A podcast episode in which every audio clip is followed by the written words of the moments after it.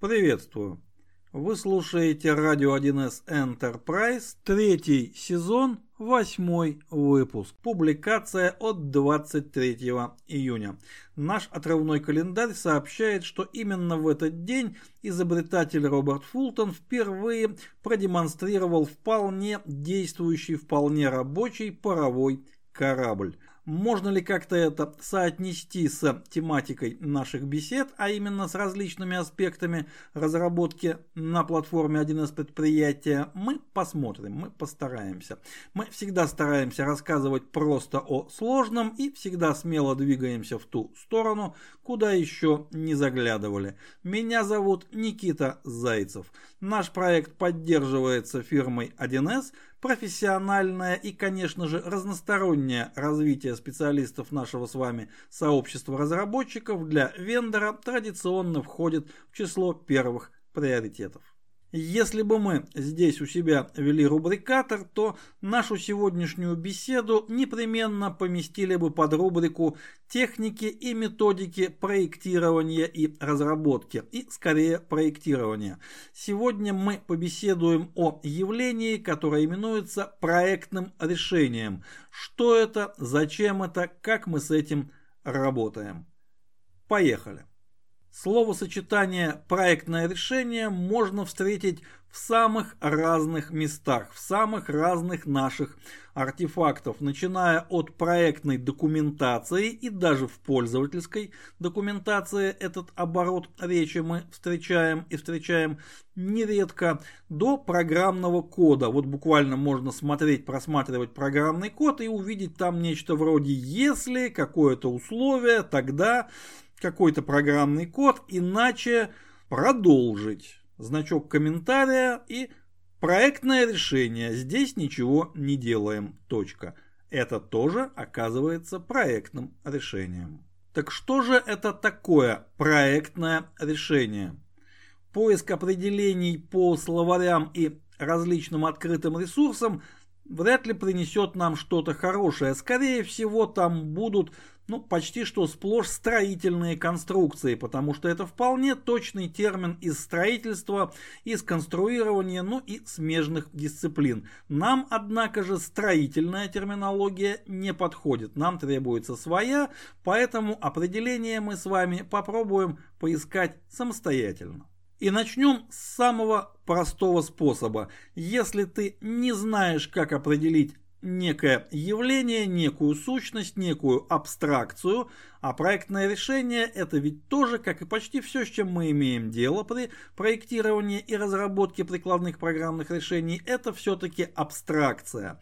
Так вот, если не знаешь, как определить, ну попробуй посмотреть на примеры и, возможно, увидишь какую-то закономерность. Итак, например, ответ на вопрос – Использовать ли, ну здесь вписать нужное, название нужной механики, нужной подсистемы, нужного готового решения, или же написать свой аналог, то есть использовать что-то существующее с доработками под конкретную нашу задачу, или же не использовать и написать нечто аналогичное, ну как аналогичное, почти аналогичное, но уже точно под нашу задачу сделанное, написать нечто свое. Вот этот выбор вполне является проектным решением. И так и фиксируется в проектной документации. Принятое проектное решение. Использовать, внеся такие-то доработки. Либо же не использовать, реализовать свой собственный механизм. Ну а далее какая-то аргументация. Это проектное решение. Но и ответ на вопрос – а какую технику мы будем использовать в низкоуровневых и даже низкоуровневых конфигурационных методах нашего программного кода а, технику исключения, когда поступающий на вход некорректный входной параметр мы считаем да мусором, но мусором безвредным, выбрасываем его и заменяем назначение по умолчанию. Либо же мы используем технику взрыва, когда такой же некорректный входной параметр мы считаем мусором, но мусором вредным, и тогда мы взрываем исполнение нашего программного кода, пусть лучше взорвется здесь и сейчас, под нашим контролем, чем возникнет какая-то трудно диагностируемая ошибка где-то выше или ниже по стеку. Техника взрыва. Вот мы используем взрыв или исключение. Это тоже будет проектным решением. И так вплоть до самого-самого нижнего уровня декомпозиции нашей с вами работы. Даже когда мы выбираем, в каком же виде нам на форме расположить команду? В виде кнопки, в виде кнопки командной панели или в виде гиперссылки – это тоже будет проектным решением. Да, это будет микропроектным решением. Такие решения мы принимаем по 500 раз на дню, но тем не менее и это тоже будет проектным решением. Что же мы видим? Мы видим, что проектное решение – это сущность, которая прекрасно масштабируется буквально от нескольких строк программного кода до всего нашего программного продукта в целом. А еще мы видим, что проектное решение в любом примере, в каком мы его не возьмем, всегда представляет собой выбор. Что-то или что-то, или может быть не то, ни другое, а нечто третье, или четвертое, или пятое. Но в любом случае это выбор. И вот здесь мы от примеров уже можем переходить к вполне такому стройному, чеканному определению. Попробуем его дать. Набираем воздух. Проектное решение есть такой вариант организации программного кода звездочка, при котором возникшее в процессе проектирования техническое противоречие оказывается разрешено с минимальными потерями в функциональном или технологическом качестве для конечного программного продукта. Выдохнули. Под звездочкой – мы, конечно же, не забываем, что абсолютно все, что мы делаем при помощи нашей любимой среды разработки, это программный код. Даже если мы проектируем метаданные, настраиваем роли или делаем что-то еще, что мы делаем декларативно, результатом все равно является программный код. И лучшее тому подтверждение – возможность выгрузить весь наш предмет разработки в текстовый вид, в вид текстового программного кода.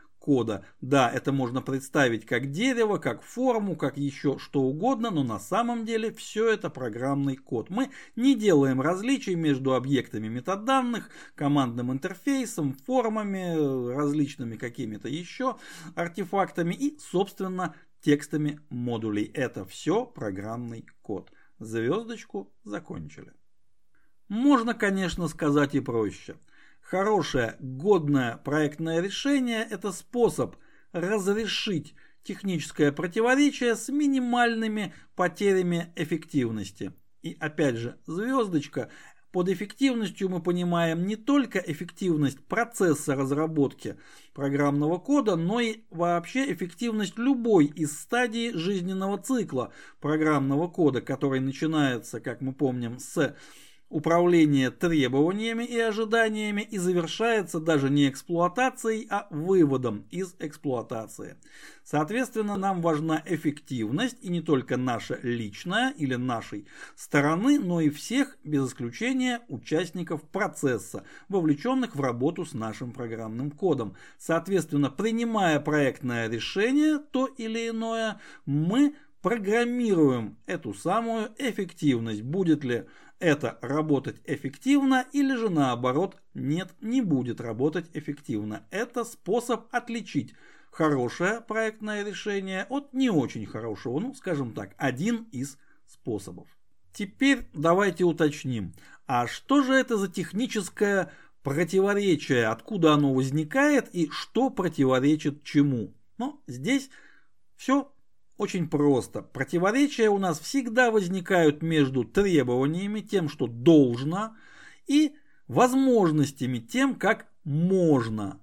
Соответственно, разрешение технических противоречий, больших, средних, маленьких, гигантских, специфичных, самых разных, это и есть такая вот корневая суть работы технического проектировщика, по крайней мере в нашей с вами профессии. Мы этим занимаемся, ну, каждый день, каждый рабочий день. И эти проектные решения, повторим, не поленимся, могут быть самого разного масштаба, от элементарных, а вот какой тип данных использовать для локального кэша на этом участке – структуру, соответствие, таблицу значений, может быть что-то иное, до весьма и весьма серьезных.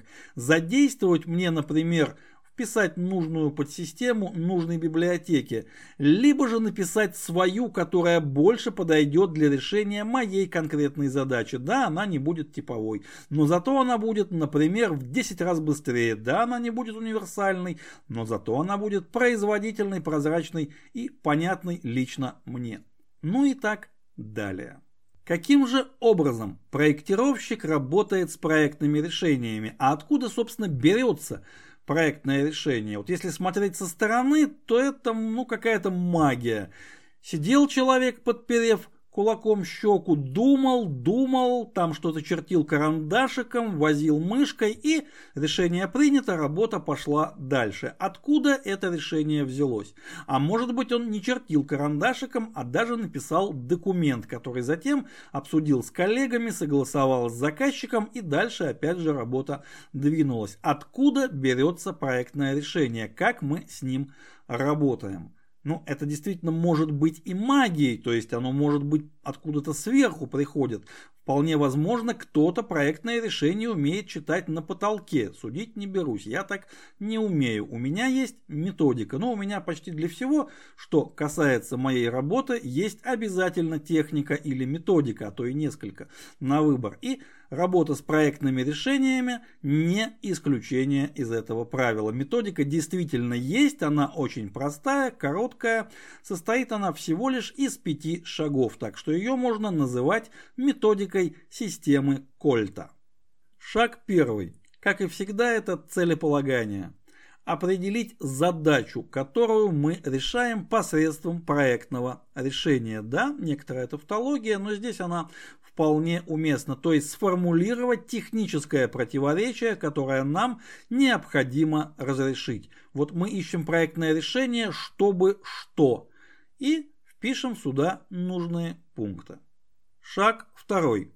Определим граничные условия, технические граничные условия, то есть такие условия, которые не могут быть нарушены ни при каких обстоятельствах. Вот какой бы вариант проектного решения мы не выбрали, мы бы не изобрели, эти условия обязаны соблюдаться. Ну, например, реализовать требуемую функциональность исключительно средствами платформы 1С предприятия, без внешних компонент, без внешних программ, без внешних средств, без без внешних сервисов, без ничего, только объекты метаданных и встроенный язык, и никак иначе. Бывают такие граничные условия? Разумеется, бывают еще и не такие. Шаг третий. Определим внешние влияющие факторы. В чем здесь разница с граничными условиями? Граничные условия четко выражены, четко сформулированы и нарушать их нельзя. Фактор это нечто, что нужно принимать во внимание. Например, фактор высокой или же наоборот фактор низкой нагруженности той или иной информационной базы, для которой мы пишем, например, расширение. Фактор отказоустойчивости. Должно ли наше решение быть отказоустойчивым? То есть успешно пережить сбой, взрыв, э, перезагрузку всего и вся, и после этого, чтобы ничего не сломалось, ну или все бы вернулось на исходные позиции. Или такая надежность не требуется. Ну и так далее. Таких факторов может быть множество. Фактор может быть человеческим. Например, рассчитывать на пользователей, которые, к сожалению, даже если им дать одну единственную единственную кнопку, все равно смогут нажать ее неправильно. Кстати говоря, интересный вопрос. А как можно нажать неправильно одну единственную кнопку? Вариантов здесь, ну, как минимум два, а то и даже три. Шаг четвертый. Найти и описать варианты проектного решения. Причем для каждого варианта нужно описать не только суть решения, что конкретно мы делаем, какие изменения вносим и так далее, и так далее, но необходимо еще обязательно указать недостатки этого варианта перечисления, преимущества этого варианта перечисления, какие-то особенности, особые какие-то вот не подпадающие ни под один из предыдущих разделов, какие-то свойства, особенности проектного решения, тоже перечисления.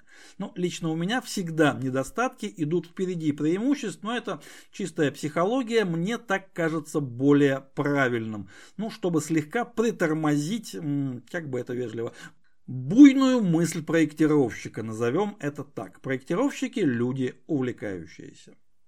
И, наконец, шаг пятый – выбор варианта проектного решения.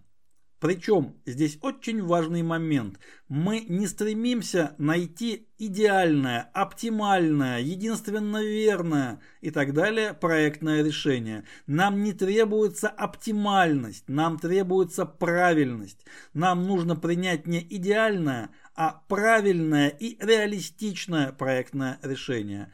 При выборе мы, конечно же, это учитываем. Ну, а сам по себе выбор проектного решения, вот это и из вариантов, которые мы уже подготовили, мы их сравниваем по различным критериям, по преимуществам, по недостаткам, взвешиваем, сопоставляем с граничными условиями, сопоставляем с внешними факторами, в конце концов сопоставляем с корпусом ранее уже принятых и реализованных проектных решений, которые никуда не денутся, они уже приняты. Возможно, они были приняты не совсем правильно, возможно, в спешке, но они уже приняты, и наше новое проектное решение должно вписываться в их корпус, оно должно им соответствовать, не должно им противоречить.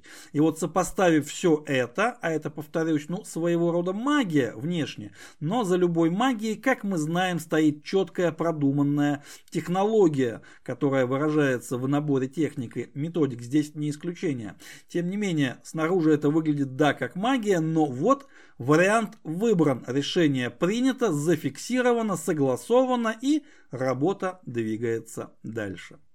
Какие практические выводы мы можем сделать из этой методики, из этих пяти шагов, из этой системы имени полковника Кольта? Очень просто. Следствие первое. Вариант проектного решения не может ни в коем случае быть единственным.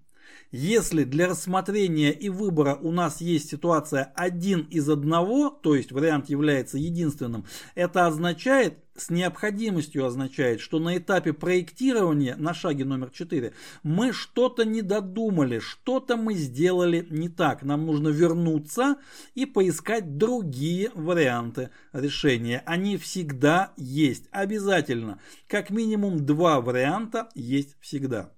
В самом пиковом случае альтернативным вариантом будет не принимать решения вообще, не реализовывать эту функциональность, не выполнять поставленную задачу, потому что без этого будет значительно лучше для команды, для проекта, для всех. Казалось бы, это больше похоже на такой юмор технический. Ну, всегда можно отказаться, всегда есть альтернатива. Но вот пример вполне из практики. Ну, не личный, но наблюдаемый. Поступает требование от потенциального заказчика. Необходимо реализовать на базе ну, определенной конфигурации один из предприятия, необходимо реализовать возможность вести хозяйственную деятельность, жить по своему собственному календарю. А это как собственный календарь? Календарь, а очень просто календарь упорядочен. Вот все эти вот хаотичные 30, 31, там что-то, это все у них отменяется, все очень строго, да, общечеловеческие, разумеется, единицы измерения, день, неделя, месяц, год, но день это день, неделя 7 дней, месяц 4 недели, год 12 месяцев. И никак иначе, с 1 по 28, так каждый месяц. Соответственно, этот календарь, разумеется, никак с общечеловеческим не соотносится. Но ведь предприятие ведет деятельность не только внутри себя. Нужно еще сдавать отчетность, нужно выплачивать заработную плату, нужно много чего привязывать к календарю, который общепринят. Не внутренний, а внешний. И нужно как-то их связать. Вот такая задача. Вариантов решения ну, попробуйте прикинуть, сколько. И какое же было решение принято в конечном итоге, был принят самый правильный вариант. Этого делать не нужно вообще. Вполне рабочий вариант, и все действительно остались в выигрыше. Это практическое следствие всегда больше одного варианта, можно назвать вот таким странноватым словосочетанием безальтернативность многовариантности. Звучит жутковато, но суть отражает верно. Вариантов должно быть несколько. А откуда же взять еще варианты, если ну вот больше не приходит ничего в голову? Ровно один. Ну, есть различные техники, у нас для всего есть техники и методики, в том числе и для поиска вариантов проектного решения. В условиях сколь угодно даже высокой неопределенности. Одна из таких техник называется brainstorming, то есть мозговой штурм. Ну, о том, что это и как это, может быть, мы как-нибудь отдельно поговорим, но вообще-то в открытых источниках вполне эта техника описана, описана очень подробно, и она действительно работает, проверена многолетней практикой. Что характерно, брейнсторминг вовсе не требует группы участников. Можно это практиковать даже в одиночку. Главное правильно настроиться. Главное не зацикливаться на каком-то шаблоне. Шаблоны в проектировании это одновременно, конечно, и благо. Мы примерно понимаем, как это делали раньше и будем делать далее, но это и зло, потому что как-то вот наше поле зрения, наш кругозор сокращают. Шаблонами при поиске вариантов решения нужно решительно пренебрегать. Предлагать можно любую фантастику практику. Затем на втором шаге брейнсторминга мы ее, конечно же, отметем. А вдруг она окажется не совсем фантастикой. Многие хорошие проектные решения были приняты именно вот так. А вот в порядке бреда, через 5 минут размышления, а в общем-то это и не бред, давайте попробуем. Как одна из техник поиска решений, техника мозгового штурма подходит очень даже неплохо. Ну и второе практическое следствие – для осознанного выбора правильного варианта проектного решения, еще раз обращаю внимание, не естественного, не оптимального, а именно правильного, то есть правильного, исходя из контекста, из окружения, из того, а, для кого мы решаем конкретную вот эту вот задачу, а, нам все-таки потребуются какие-то более-менее формальные критерии и какая-то более-менее формальная методика. Конечно, можно решать на опыте, можно решать на интуиции, но и то, и другое периодически подводит, уж поверьте, человеку опытному с хорошей интуицией, тем не менее, полностью полагаться на это нельзя, нужно еще полагаться на какую-то методику. А если опыта еще немного и интуиция развиться не успела, то без методики, в общем-то, даже никуда особо и не продвинешься. Давайте еще один конкретный пример приведем.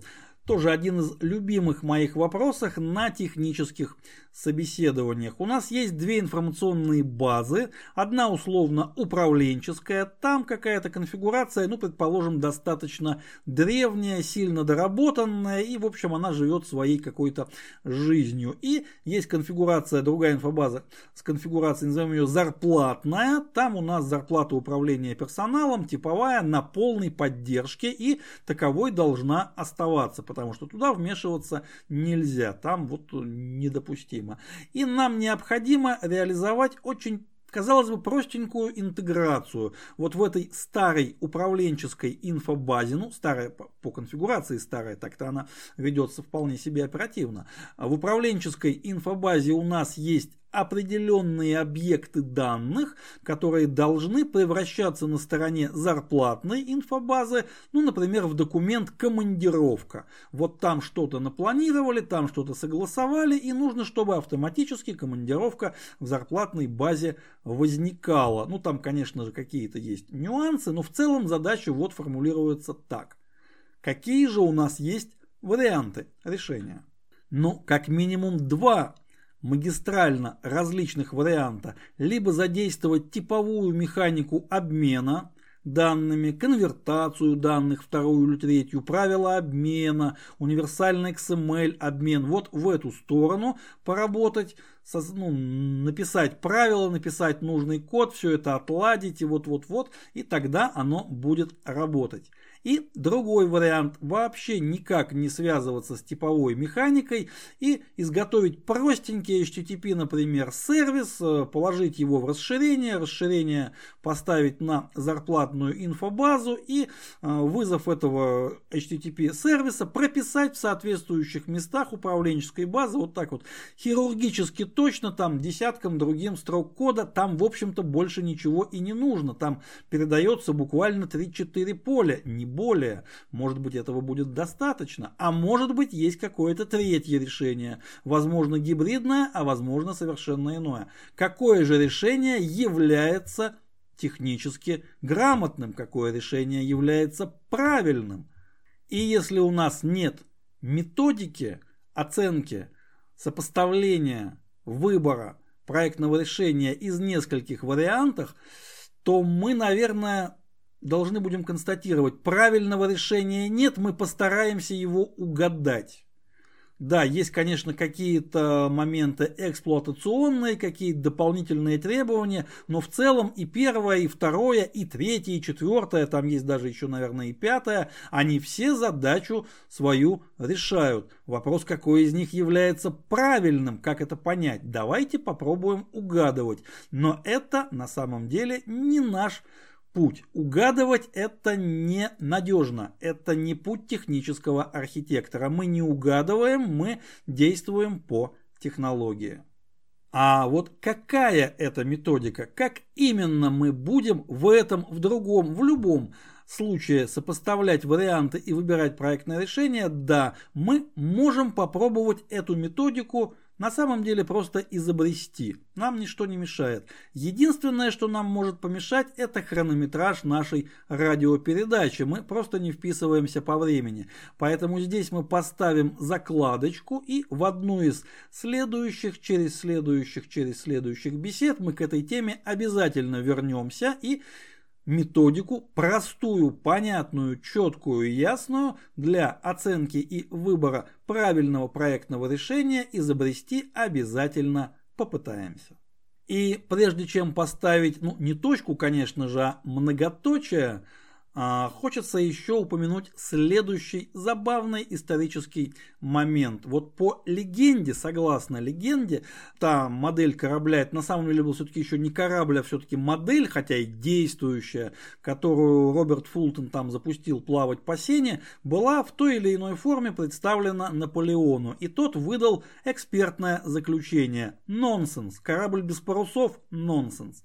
Что здесь можно сказать? Вот это абсолютно неверный способ оценивать возможные варианты проектного решения и выбирать из них правильный. Правильным такой способ не является. Попытка угадать, но неудачная. Даже у великих такое случается. И вот здесь мы совершенно точно завершаем уже нашу сегодняшнюю радиопередачу. Следующая будет в следующий четверг. Мы стараемся от графика не отставать. Большая просьба не забывать про наш одноименный телеграм-канал. Там бывает интересно.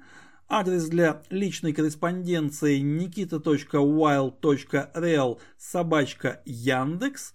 Ну и, друзья мои, огромное спасибо за ваше внимание. Глюк auf, meine Freunde.